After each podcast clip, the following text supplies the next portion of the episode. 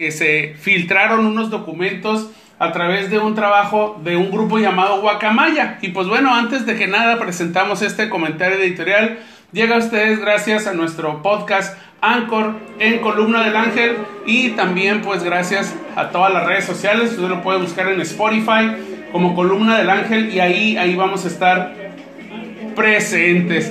Amigos, bueno, también quiero comentarles pues que antes los gobiernos eran las fuentes de información, es decir, de donde emanaba una agenda pública, los medios la consignaban, es decir, iban y cubrían diferentes fuentes y posteriormente, pues bueno, empezábamos a, ver noticias en todos los lados, en los periódicos, en las redacciones, cuando se iba y se escribía en las tardes y se imprimía en las madrugadas, y también pues cuando los noticieros y las familias de todo, de todo México por lo menos se reunían a las 6 de la tarde y no, y era infaltable, ¿verdad? A las 10 de la noche reunirse a ver las noticias de lo que pasó durante el día Jacobo Sardudowski, en su momento López Dóriga, Lolita Ayala, Memo Ochoa y todos aquellos que eran pues los líderes de opinión con los cuales nos formábamos un criterio y al día siguiente nosotros pues comentábamos, ¿oíste lo que dijo Jacobo anoche? ¿Oíste lo que dijo Del Monte? ¿Oíste lo que dijo Valdivia en el caso de aquí del Canal 12 de Tijuana?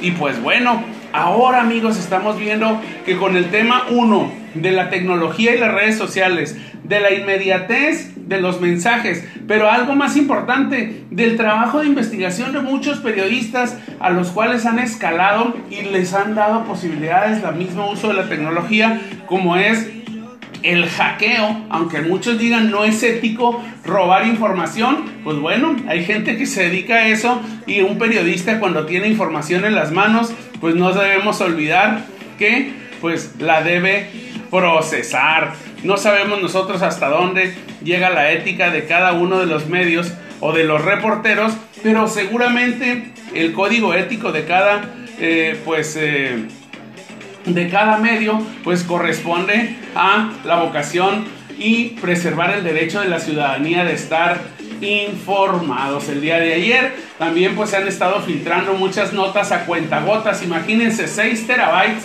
de información de documentos que la eh, Secretaría de la Defensa Nacional eh, puso al descubierto a través de un sistema de hackeo.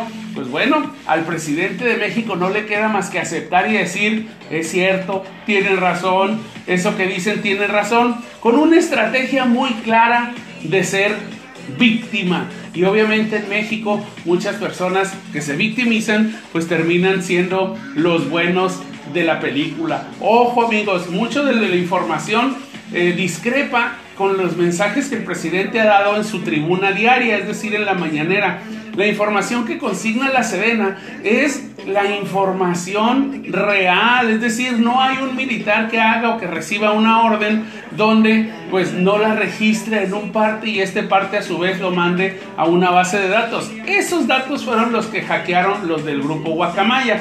Pues bueno, hoy amigos, los patos le están tirando a las escopetas y Guacamaya y diferentes medios como Latin Us con Carlos Loret, El País de España y algunos otros medios han estado recibiendo información de estos reportes y el presidente no le queda otra más que estar revisando a ver dónde sale información cuando el presidente debe ser la fuente de información, debe ser el que le dé certeza a los mexicanos, debe ser el presidente el que le dé certeza al pueblo de saber que estamos siendo gobernados, pues ya si no por un partido político, ya si no de manera buena o mala, porque nosotros no somos peritos en gobierno, pero pues de saber que tenemos un presidente que sabe lo que hace, aunque esté mal.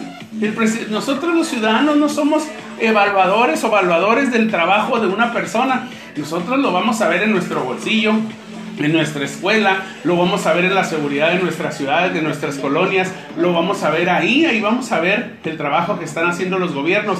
Pero nosotros no nos queda más que participar y hacerlo válido, hacer válido ese carácter ciudadano que nosotros tenemos. Pues bueno, hoy la agenda mediática cambió. Y haciendo pues alusión, parafraseando al teórico de la comunicación Marshall McLuhan, nuestros colegas se van a acordar de la teoría de la comunicación donde dice el medio es el mensaje, quiere decir que la personalidad que tienen los medios para eh, pues emitir un mensaje es lo que le da validez al mismo. El presidente durante cuatro años se ha dedicado a desprestigiar y a denostar y a quitarles personalidad a los medios solamente porque no están con él. Hoy amigos es más válida esa eh, teoría de Marshall McLuhan de que el medio es el mensaje porque depende quién no lo cuente, como dice el eslogan de López Dóriga en Radio Fórmula, pues es lo que tiene valor.